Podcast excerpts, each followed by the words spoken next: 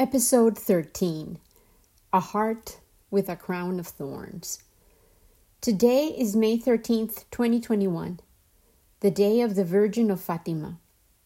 Welcome to Victoria Masonica Season 2. I am Lina Cuartas. This day is dedicated to the Virgin of Fatima, who, in several apparitions, revealed secrets and supplicated that mankind devote their hearts to her own, thorn covered, Immaculate Heart and remembered to repent and pray for the forsaken, the forgotten, the suffering all around the world. My mother lived in the parish of Fatima in Medellin over 50 years ago. I, in 2021, have chosen to be tasked with voicing the voiceless, the little people, the forgotten, the discarded. This whole month of May, dedicated to motherhood and the Virgin Mary in my heart as a result of my Catholic upbringing, I have been particularly tormented to witness the suffering of those who are poorest, less able to defend themselves, and easily ignored by society. There have been children who alone have crossed borders, abandoned by desperate parents who simply could not provide for their care. Then I read about the rapes of war in Africa today. Little girls as young as eight discarded on the side of the road, food for hyenas. Grandmothers as old as 72 confronting the same fate. And my heart shriveled to realize we still are so far from adequately tending, protecting, and valuing the most vulnerable and valuable among us women, and children, who are our sacred seeds, desecrated, trampled upon, forsaken.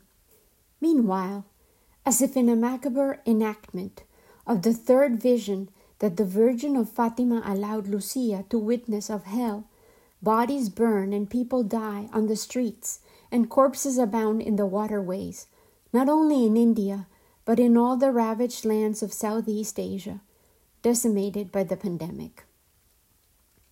And in my own homeland, Colombia, the times are also dark and desperate. We have lost so many human rights activists, earth defenders, water right defenders, those who confronted the coal and mining multinationals, bird watchers, enthusiastic, curious souls who wanted to witness the most biodiverse place on earth, Colombia, a true paradise, lost. It's still burning today. Highways closed, as if atherosclerosed. The syncopated heart of the land of forgetting lays bare, bleeding its youth, its promise, its potential into its rivers. Yet I choose to respond by creating, by voicing, by sharing, by believing that acts of defiance such as telling the stories of the people that have lived within the very particular conditions exacted in Colombia, persisted to try to figure out how to construct a life. I believe that their valiant efforts, given that they were my forebears, deserve to be narrated, shared, and cherished, because they are indeed sacred gems, containers of the sweet and the sour that is revealed throughout a human life. Art, whether expressed as poetry, literature, theater, or storytelling of any kind, allows us to craft new wings that we choose to build for ourselves, whether they are knitted from words, from pigment, paint, clay, or myth, so that we might traverse above the global valley of discontent. These wings of shared humanity will allow us the distance and lofty perspective to whisper, to remember, and remind one another that the threads that unite us are stronger than those that divide us. Yes, we can indeed be better together.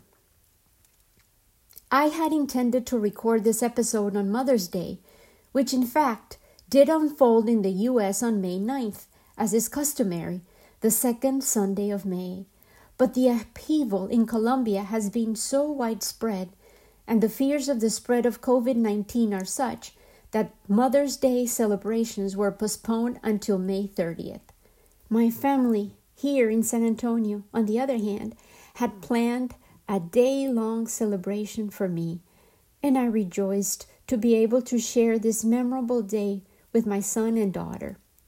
The most precious gift I received was the opportunity to see the seeds that I patiently watered and tended bloom beyond my wildest expectations. I thought about my mother most of the day, missing her, as I always do on this bittersweet day, but mostly choosing to direct gratitude and appreciation for the extraordinary mother that she was. I have often said that she became father and mother, two in one, as soon as she realized that the wagon that held our little life had a faulty main wheel. She picked up the weight and fought to stabilize the vehicle, and then my sister and I joined the struggle. But those are stories that will unfold much later on.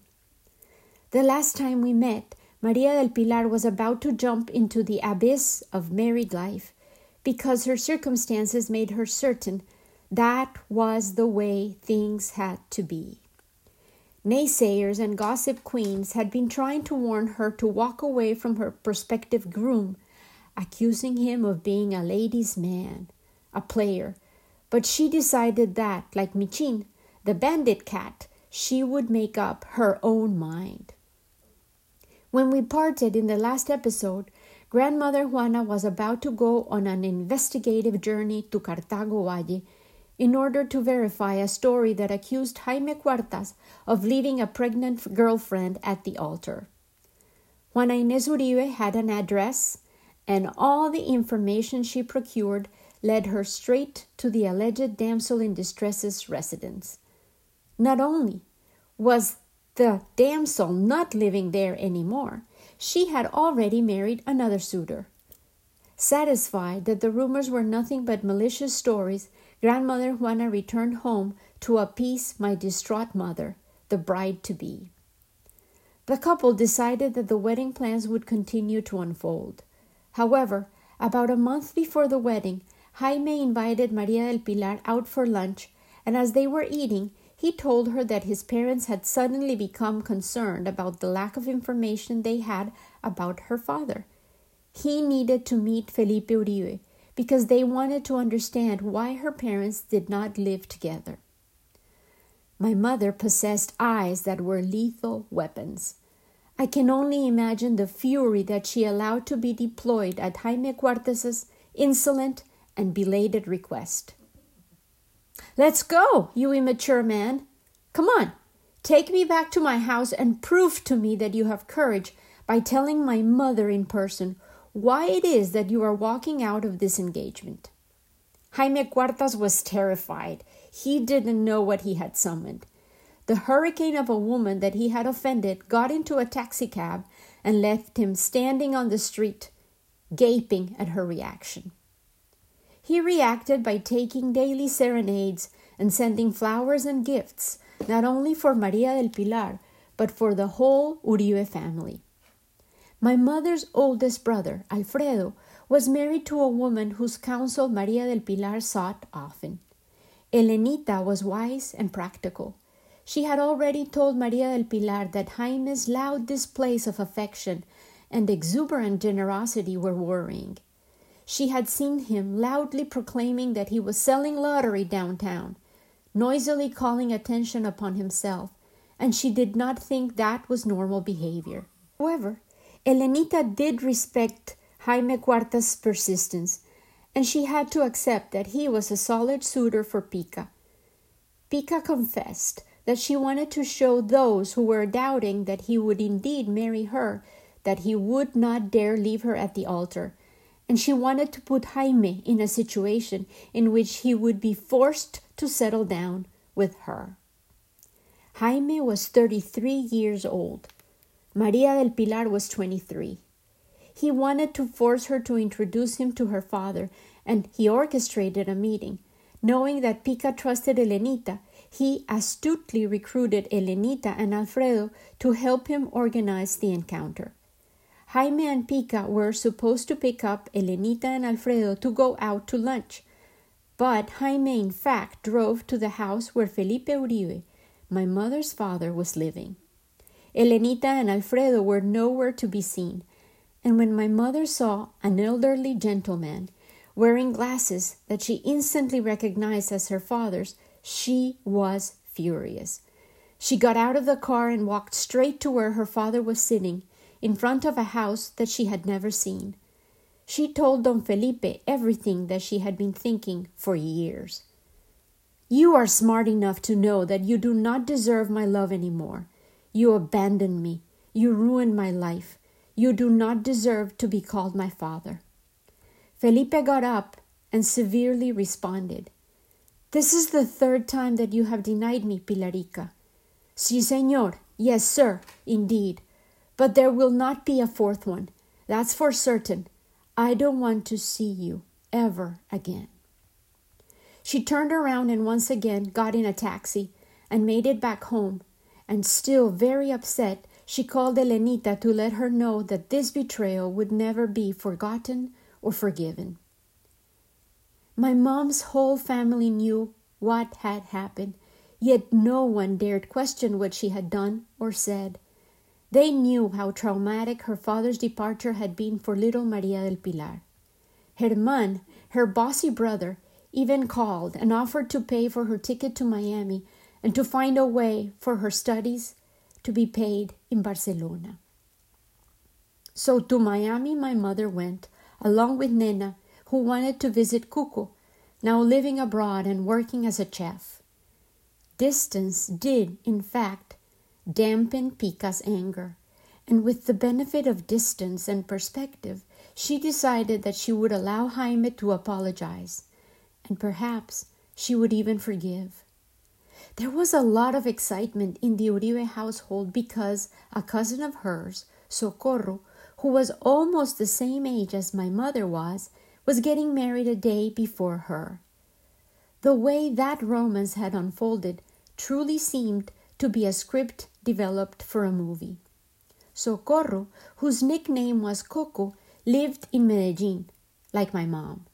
Her mother was my grandmother Juana's favorite sister, Emilia, who everyone called Milla. Pica and Coco were close friends and allies. Like my mother's brothers, Socorro's brother, Memo, had left for the U.S.